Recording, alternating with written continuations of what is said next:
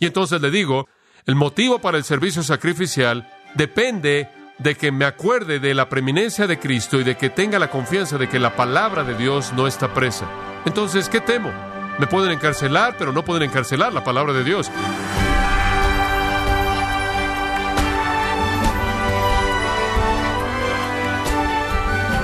Estimado oyente, le agradecemos que nos acompañe en esta edición de Gracia a vosotros con el pastor John MacArthur. Nunca podrá correr una maratón que tiene 26 millas a menos que se entrene disciplinadamente y lleve una dieta saludable. Pero ¿qué otro elemento necesitará para ser exitoso? Bueno, hoy el pastor John MacArthur en la voz del pastor Luis Contreras nos enseña que la motivación es vital, no solo para correr una maratón, sino para seguir adelante espiritualmente, aun cuando se esté agotado. Estamos en la serie Consejo para un discípulo joven, en gracia a vosotros. Abramos nuestras Biblias en 2 de Timoteo capítulo 2. Nos lleva de regreso al pasaje que hemos estado estudiando, este maravilloso segundo capítulo de esta carta de Pablo, el mentor a Timoteo, y conforme él llega a los versículos 8 al 13, él le habla a Timoteo acerca de motivos para el servicio sacrificial. La mayor parte de la carta de segunda de Timoteo está involucrada con un llamado al servicio eficaz, fiel, valiente a Cristo.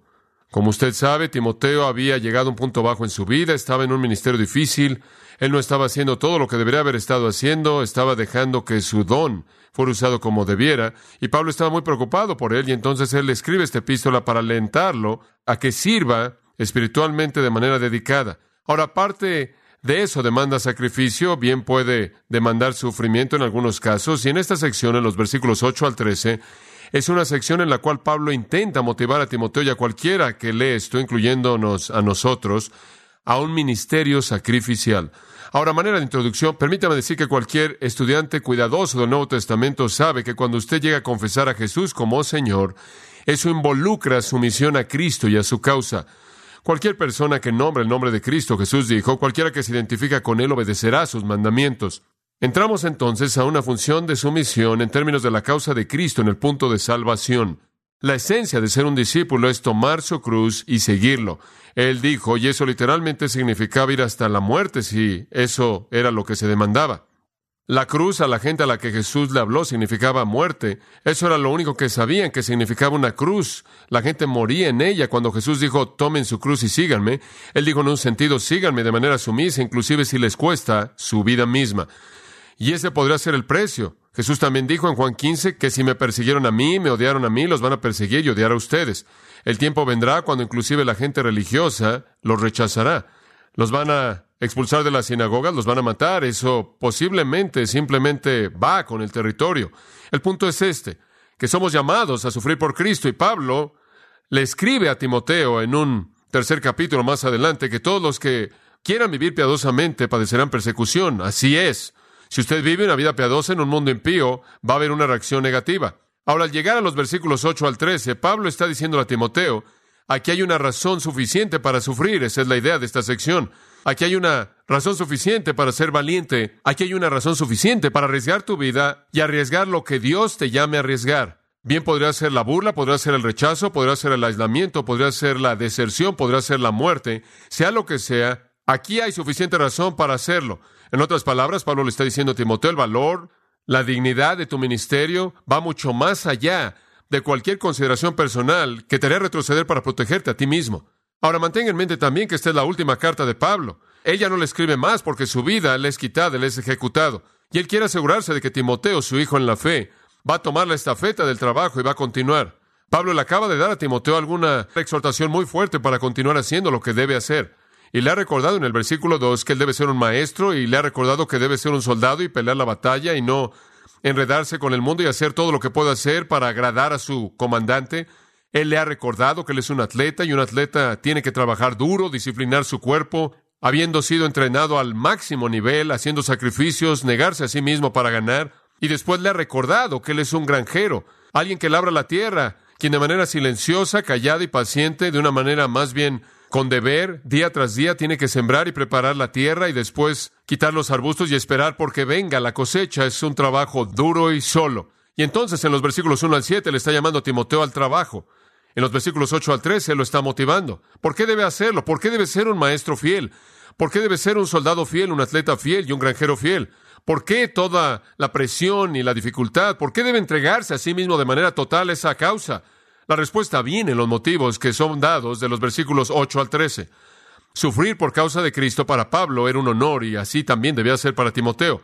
Ahora, ¿vale la pena arriesgar su vida? Observa el versículo 9, en el cual sufro penalidades. Ahora esa pequeña frase, Pablo dice, en el cual sufro penalidades, y la implicación aquí es que así también tú, Timoteo, debes estar dispuesto.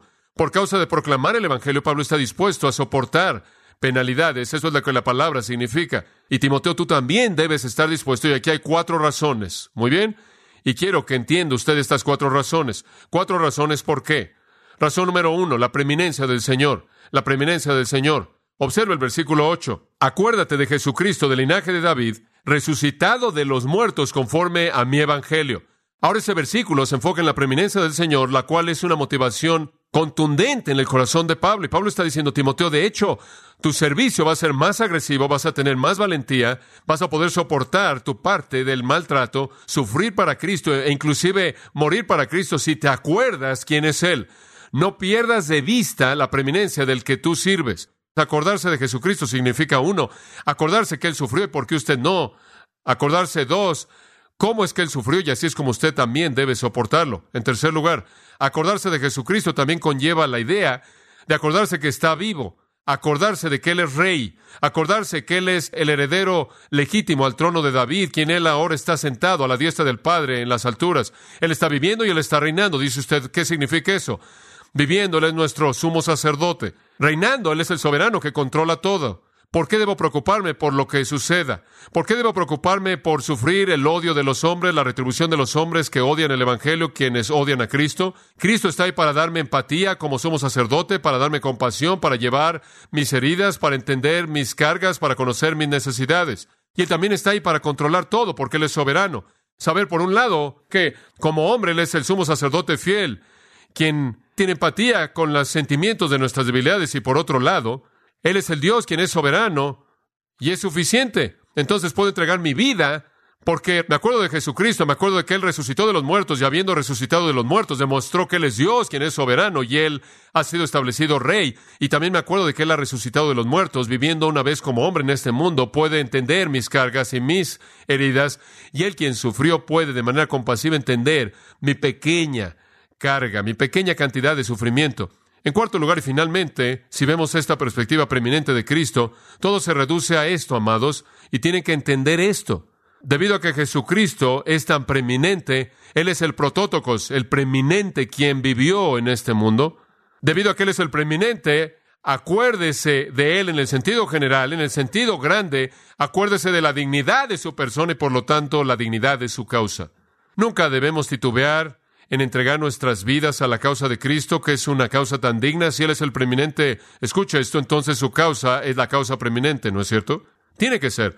Si Él es la personalidad más importante en el universo como Dios, como el Dios encarnado, entonces su causa es la más importante. Entonces, ¿por qué no voy a entregar mi vida con valentía por la causa del más preeminente? Entonces, como puede ver, si usted entiende la gloria de su persona, si usted entiende que Él es el Dios hombre, el Salvador Rey, el sumo sacerdote fiel, el gobernante soberano, si usted entiende que su causa preeminente salvadora es la causa más grande en el universo, entonces va a entregar con gusto su vida por esa causa, porque no hay causa que se acerque a ella. Entonces, acuérdate de Jesucristo, nacido de los muertos, resucitado de los muertos, de los lomos de David, y usted tiene el resumen de todo lo que Él es y todo lo que Él vino a hacer. Si usted entiende eso, eso debería motivarlo a ser valiente. Me parece sorprendente que los hombres están dispuestos a morir por cosas mucho menores que esta causa, ¿no es cierto? Es sorprendente. Los monjes se inciendan a sí mismos por causas demoníacas, y aquí hay una causa por qué vivir, y aquí hay una causa por qué morir. El preeminente con la causa preeminente. Entonces acuérdate de Jesucristo. Siempre he creído que una memoria bien entrenada es una que le permite olvidar todo lo que no vale la pena recordar y recordar solo aquello que vale la pena recordar y lo que vale más la pena recordar es la causa de Jesucristo. Para eso vive usted. Entonces, razón número uno, para vivir una vida sacrificial, la preeminencia del Señor. Razón número dos, el poder de la palabra. El poder de la palabra. Vea el versículo nueve. Esa afirmación, entonces, que mencionamos hace un momento, Pablo incluye aquí su propio testimonio, en el cual sufro penalidades, hasta prisiones, a modo de malhechor. Mas la palabra de Dios no está presa. Qué gran afirmación. Me encanta esa afirmación. La palabra de Dios no está presa. Entonces Pablo dice, mira, Timoteo, permítame decirte, inclusive yo estoy dispuesto a soportar maltrato al punto de estar encarcelado como criminal. ¿Por qué hago eso? Porque yo sé que aunque pueda yo estar encarcelado, la palabra de Dios no puede ser encarcelada. Entonces estoy dispuesto a arriesgar mi vida.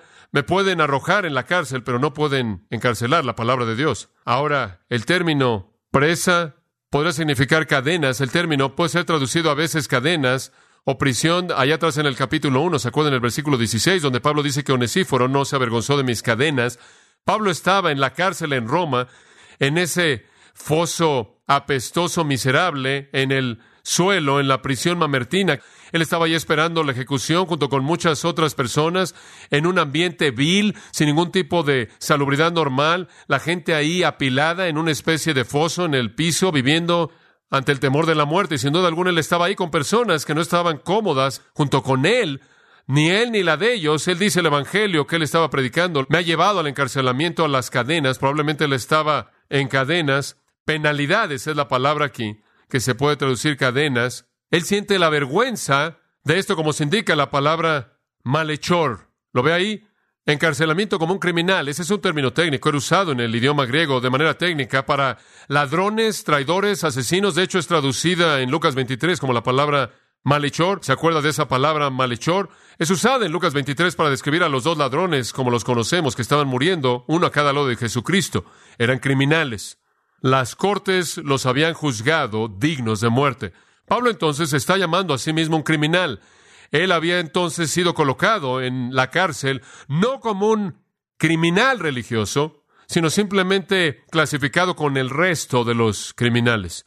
Y el hecho mismo de que él usa esa palabra tan fuerte y técnica, catergos, tiene inherente en ella la idea de que hay una cantidad tremenda de vergüenza. Estoy seguro de que hubieron algunas personas que estaban contentos, algunas personas inclusive que de alguna manera eran rivales de Pablo en la iglesia, que estaban contentos de que Pablo estaba en la cárcel y querían criticarlo por estar ahí.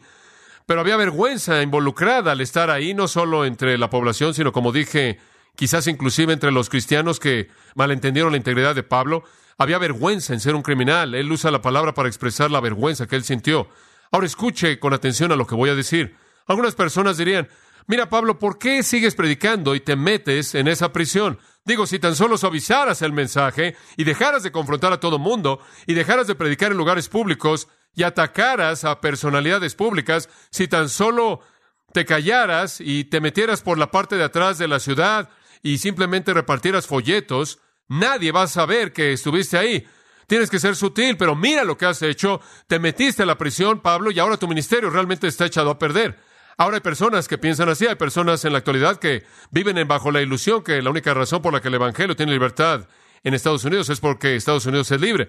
Y entonces hay gente que quiere pasar su tiempo entero en la acción política tratando de mantener a Estados Unidos libre para que el Evangelio pueda continuar saliendo. Y no quiero discutir contra eso, pero está esta idea de que si no tuviéramos una democracia en Estados Unidos, el Evangelio nunca podría salir y la palabra de Dios nunca podría lograr nada y entonces tenemos que trabajar muy duro por mantener a Estados Unidos libre para que Dios pueda continuar proclamando su verdad. Y quiero decirle algo. Tiene que ver de nuevo este versículo. Pablo dice, yo puedo estar en la cárcel, pero la palabra de Dios no está que encarcelada. Más vale que usted entienda esto. Nunca hay una justificación por hacer concesiones con el Evangelio para hacerlo inofensivo, para que no perdamos el derecho de predicarlo. Porque si lo hacemos inofensivo, entonces, ¿de qué sirve predicar un evangelio inofensivo? Ese no es un evangelio en absoluto. Predicamos la verdad con valentía, decimos lo que debe ser dicho, no quitamos palabras, Usted debe hablar la verdad. Dice usted, sí, pero ¿qué va a pasar si todos comenzamos a proclamar con valentía a Cristo en todos lados? Cosas van a empezar a pasar, quizás nos encarcelen. Eso es maravilloso. Si Dios nos quiere un ministerio de cárcel, que así sea. Pablo en su primer encarcelamiento estaba en la cárcel y él escribe a los filipenses y al final de la carta filipense, la cual escribió desde la cárcel en su primer encarcelamiento, él dice, todos los nuevos creyentes, implícito, todos los nuevos cristianos en la casa de César os saludan. Claro, Mientras que Pablo estuvo en la cárcel, él estaba ganando a gente para Cristo. ¿Usted cree que estuvo mal para Pablo estar encadenado con un soldado? Imagínense cómo era que un soldado no regenerado estuviera encadenado al apóstol Pablo. Él convertía a uno y le ponían uno nuevo y él convertía a ese y así seguía, como puede ver. Pablo le dice a Timoteo, de hecho, en el capítulo 4, que predique la palabra a tiempo y fuera de tiempo, todo el tiempo, redarguye, reprende, exhorta y nunca la suavices, sino que sé fiel, valiente, sé sacrificial, aun si eso significa cadenas y muerte. ¿Por qué? Porque la palabra de Dios nunca, nunca estará presa. ¿Qué promesa? De hecho, en el versículo 9 dice que la palabra de Dios nunca ha estado implícito, nunca estará encarcelada. ¿Se acuerda usted del gran himno escrito por Martín Lutero? Castillo fuerte es nuestro Dios. ¿Se acuerda de esas dos líneas? El cuerpo pueden matar, pero la verdad de Dios que todavía permanece. Estuve en las catacumbas en Roma. ¡Qué experiencia!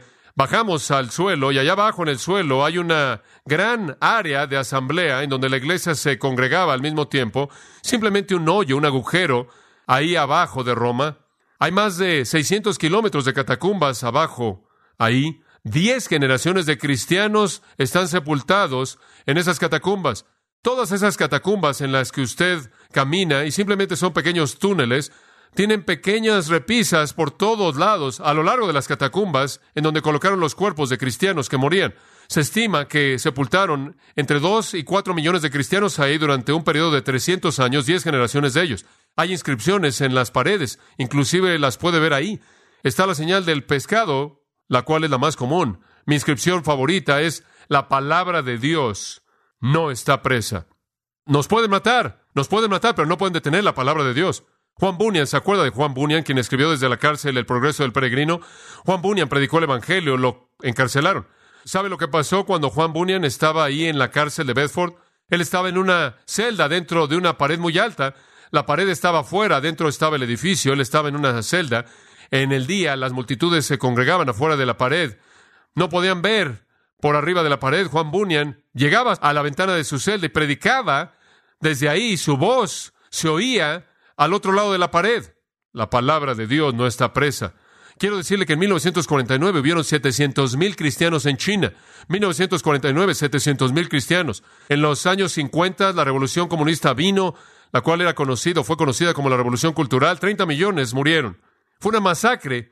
Fue un baño de sangre. Muchos de ellos eran cristianos. 700 mil cristianos de una nación de millones de millones de millones de personas, y en los 50 los cristianos, la mayoría de ellos fueron masacrados. Y quiero decirle una cosa, desde principios de los 50 han estado bajo el reinado de terror del comunismo, y en la actualidad en China se estima que hay entre 30 a 100 millones de cristianos. Dice usted, ¿cómo es que eso pasó? La palabra de Dios no está, ¿qué? No está presa. La escena política no tuvo nada que ver de manera absoluta con lo que el poder de la palabra de Dios pudo lograr. Estaba leyendo un pequeño libro llamado La Iglesia en China. Pensé que compartiría con usted un par de cosas simplemente para darle algo de una idea del poder de la palabra de Dios, sin importar en dónde o cuándo se congregaban y en qué circunstancias. La iglesia en casa está constituida de una cosa, de personas. Algunas veces la ausencia de aquellos que no están ahí es tan importante como la presencia de los que están ahí. Un joven maestro de ciencias naturales no estuvo en una reunión un cristiano que se rehusó a enseñar la teoría de la evolución de Darwin como la verdad. Ella le dijo a los oficiales que Darwin era antidios y que la teoría de la evolución no era verdad. Durante semanas trataron de persuadirla.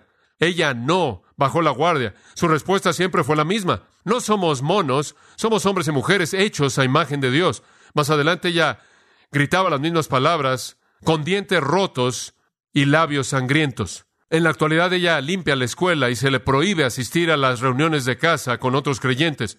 También está el hueco notorio dejado por el doctor Amado, quien se rehusó a confesar que el presidente Mao era más grande que Cristo. Él fue golpeado y fue dejado inconsciente por parte de la Guardia Roja.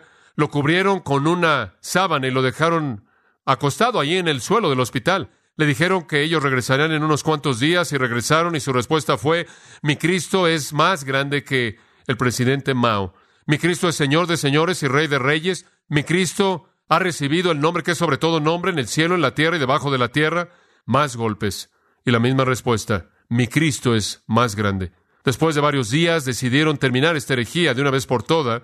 Lo desnudaron, lo hicieron ponerse de pie en una pequeña banca que tenía unos cuantos centímetros de ancho. Ahora ellos gritaron, si tu Cristo es mayor que el presidente Mao, que te salve a ti.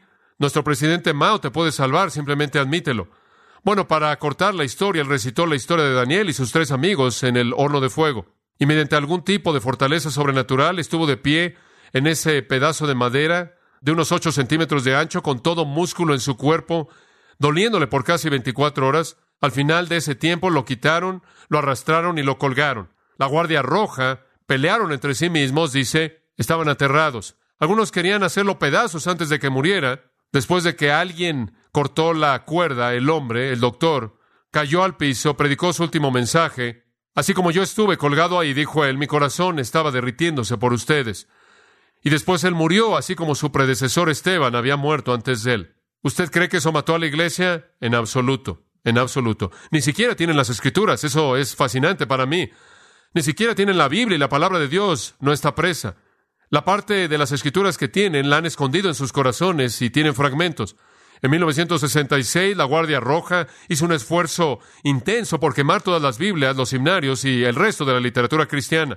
Hicieron su trabajo bien. En la actualidad, no es raro ver un grupo de varios cientos de personas con solo una Biblia, una sola Biblia. Sé de una villa, dice un reportero, en donde hay cinco mil creyentes, cuatro predicadores y no hay una Biblia completa. Una persona tiene un Nuevo Testamento, el cual comienza con el capítulo 13 de Marcos y sigue a lo largo del libro de Tito. Y aún así la palabra de Dios no está presa. Tengo tres mil personas en una iglesia en casa que visito y enseño. Tenemos tres Biblias y dos Nuevos Testamentos. Eso es todo. Y la palabra de Dios no está presa.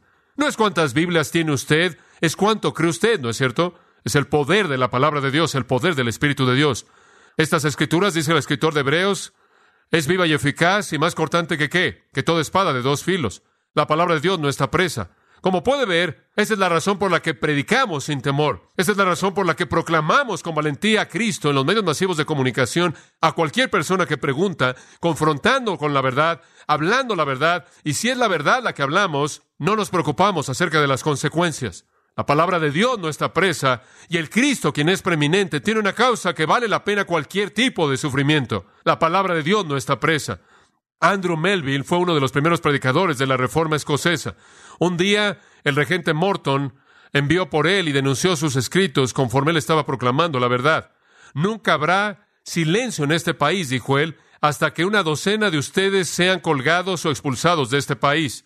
Señor, respondió Melville, amenace a sus propios colaboradores de esa manera. A mí me da lo mismo si yo me pudro en el aire o en el suelo. La tierra es del Señor, la tierra es de mi Padre, en donde quiera que yo esté, he estado listo para entregar mi vida, cuando no estaba ni siquiera la mitad de lo desgastado que estoy, conforme a Dios le agrade. He vivido fuera de su país diez años, como también en él. Sin embargo, Dios será glorificado. No estaré en su poder el colgar o expulsar del país la verdad de Dios. Fin de la cita. Ese es el espíritu. Esa es la valentía. La prueba moderna más grande de que la palabra de Dios no está presa es la historia de la iglesia en China. 700 mil cristianos bajo persecución terrible, homicidio, privación, sin el derecho de congregarse y predicar, sin la Biblia, se convierten entre 30 a 100 millones de creyentes. Usted no puede encarcelar la palabra de Dios y eso significa que si usted predica y proclama y alguien lo coloca usted en la cárcel, nada ha cambiado. La palabra de Dios es igualmente poderosa. Sin importar lo que le pase al predicador, como alguien dijo, sepulta a sus predicadores, pero su obra continúa. No importa lo que le pase al predicador, la palabra continúa. Y entonces le digo, y simplemente le voy a dar esos dos puntos, veremos los siguientes dos la próxima vez. El motivo para el servicio sacrificial depende de que me acuerde de la preeminencia de Cristo y de que tenga la confianza de que la palabra de Dios no está presa. Entonces, ¿qué temo? Me pueden encarcelar, pero no pueden encarcelar la palabra de Dios.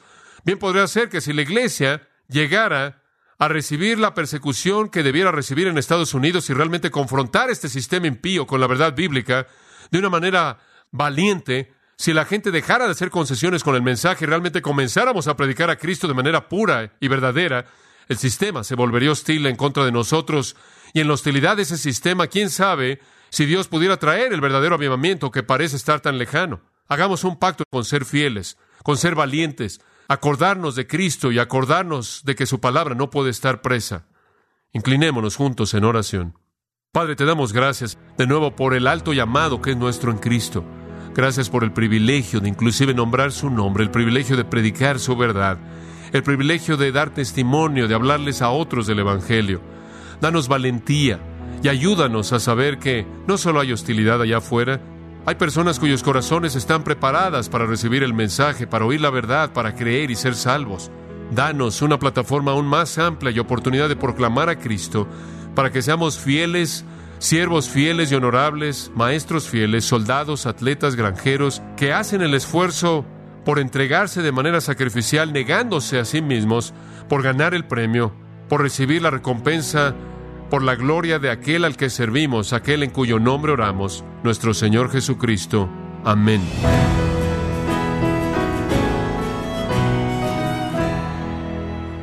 MacArthur nos alentó a mantener la motivación adecuada para estar enfocados en glorificar a Dios a través de nuestro servicio para Él.